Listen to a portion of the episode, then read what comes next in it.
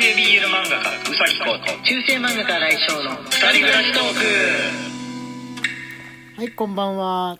クはい。なんで喋り終わる前に飲み干さないの？なんですか？ゴクッゴクッと音がしてたんだけど。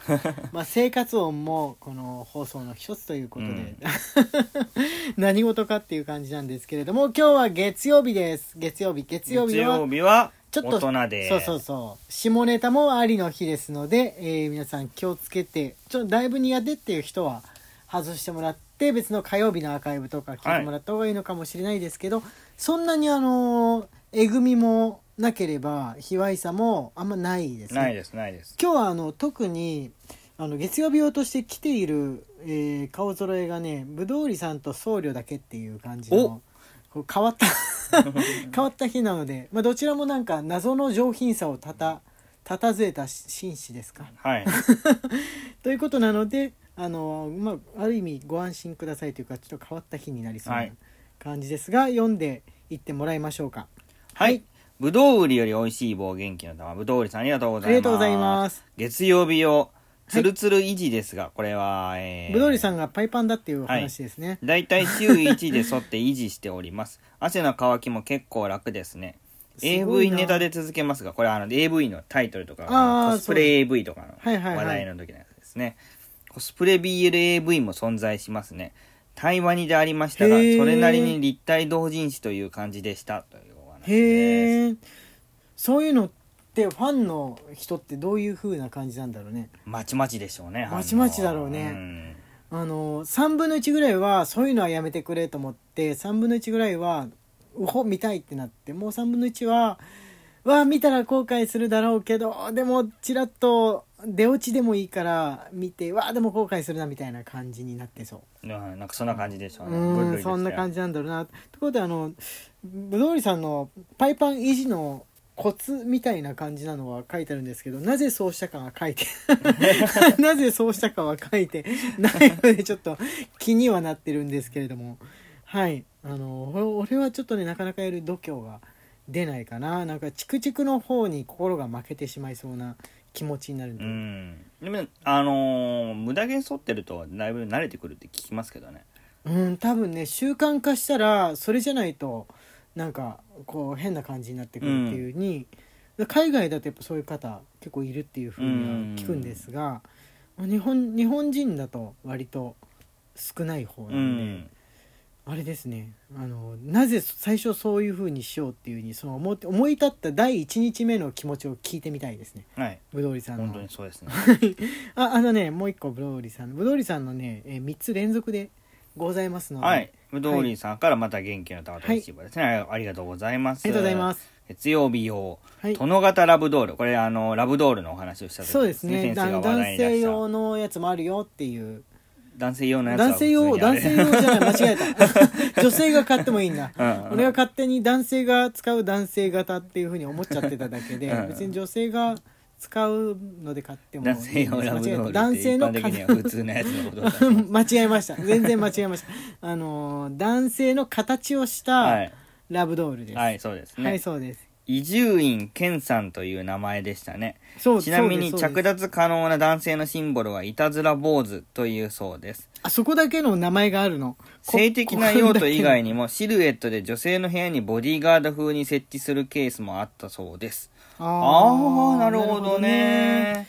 あ確かにあの普通の服着せて今とかに座らしておいたらそのカーテンの影とかうん。なんかであれかもしれないですね確かに。うんあの昔ってあの今はさカーテンも雨戸があったら雨戸も閉めっぱなしっていううち結構多いじゃん多いね。ロールスクリーンも閉めっぱなしで、家の中はたとえレース越しとかですらも見せないっていううちの方がむしろ多いと思うんですけれども昔ってね一年中雨戸とかカーテン閉めっぱなしの家が近所にあるとあの家ちょっと怪しいんじゃそうそう。ないかとか漫画でもそういう風に描かれたよね。そうそうどうしなんか変な人なんじゃないかみたいにね、うん。思われやすかったから、まあ、だから薄いまあレースのカーテンだったりとかでちょっと見えるようにするとか、まあ、障子をしは閉めとくとかなんかしてうん人のシルエットとか中の明かりがついてるかどうかぐらいは分かるようにするのがさせるのがそのご近所へのアピールでもあったんですけど、うん。そういう時代だとでも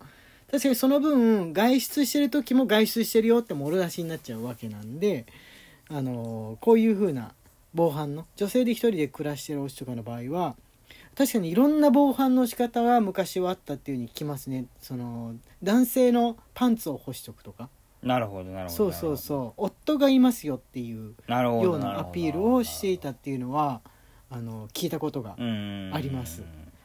本当にそのもう中は絶対に見せないし個人情報だからみたいなのって2000年代からの風習だと思うんだよね。あの表札もさ出さないうちが結構今増えてるわけなんだけど。そうだね。そうそうマンションとかうん。だと特に何号室ってのは書いてあるから間違いないんで表札出さない人とか多いんだけど昔だとあのちょっと名前ぐらい書いてくださいみたいに自治会に言われたりとか表札どころか看板あったもんねなんか。名前が書いてある。看板とか昔。うん。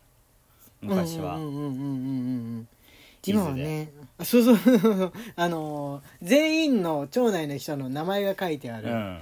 やつね、あったよね。あれね前俺ら住んでたところあの一戸建てで、ね、住んでたところってその風習が残ってて看板作るまではしなくってもご近所であの共有した方がいいからって言って 全全部の家の住んでる人の名前と住所と電話番号みたいなのを勝手に配られるっていう プリントされたのを勝手に勝手に配る。だから俺なんか本名でさ漫画家やってるじゃん。うん。あのな何々何住所何々の新井翔電話番号こちらみたいなの。勝手に近所に全部配られちゃってるの見て引っ越しを決意したもん。引っ越そう。もうこの町内はダメダメだ。俺は無理だって思った。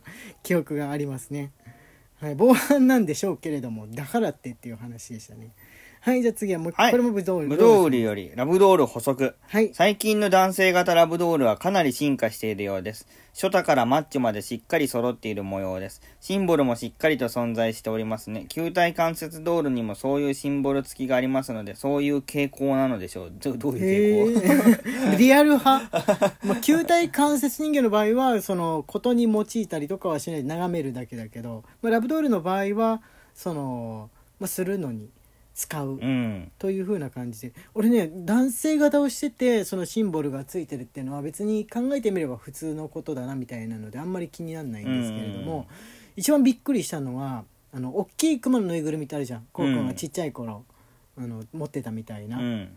それに物がついてるやつが売られてるのを通販で見た時はびっくりした。すごいね。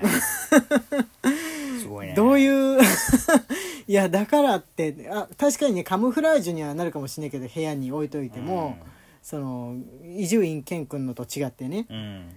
あなんかこういうの使ってるんだとか思われないだろうけれどもやってる最中にその行為自体がグロテスクじゃないかと思見ちゃいけない世界界ですよね。思いました相当びっくりしました それを見た時は今も売っているんでしょうかはいじゃあ次はね僧侶ですねはいよろしくお願いしますはい、下村より、新井先生、宇崎先生、こんばんは。瀬戸内寂聴、上野千鶴子、六手なし子先生といった戦後日本の偉大な選択を見るたびに、生と政治とはそもそも相性の悪い組み合わせなのか、混ぜたらいけないのかと苦悩します。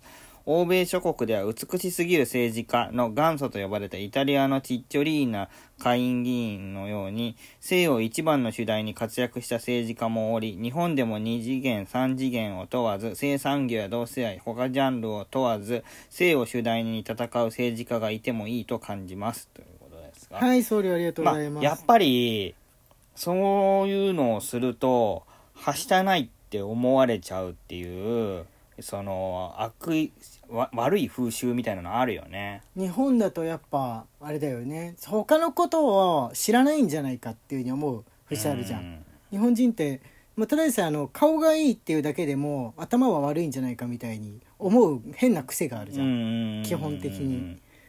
だからそのなんつうんでしょうかね。その色気売りとかだと頼りないっていう風に思いやす。いただチッチョリーナ議員はちょっと特別な例なんで知ってる子これ昔の人なんだけど今何やってんだろうチッチョリーナとか思って調べちゃったもんウィキペディアで。あこのあ間なんかあのセクシー売りのセクシーグラビアか、えー映画かなんかの出身だったんだったかな、うんもうあのもうささらけ出してるんですよ、うん。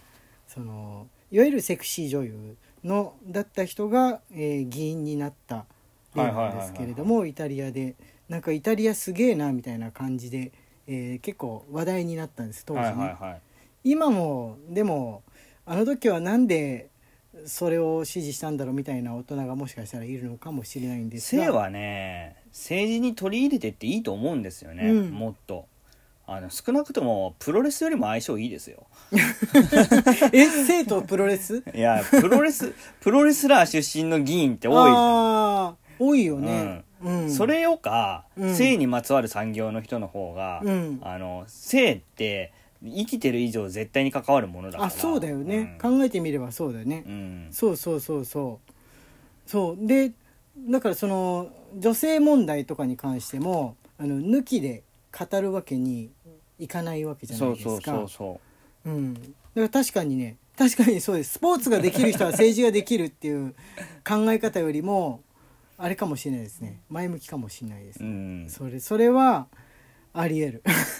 別にスポーツ出身の人がね政治できないからダメだっていうふうに言ってるわけじゃないけどなんかそのクラスで運動ができる人イコールリーダー格みたいに思ってる盲信してるところがあるじゃん日本のハイスクールヒエラルキーみたいなのあるねあるあるある、うん、それそれはそろそろ卒業していいうん時代なんじゃないかなっていうのは思いますかね。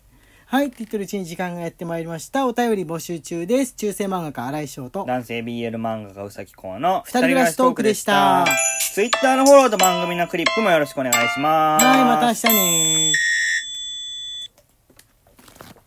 あー麦調子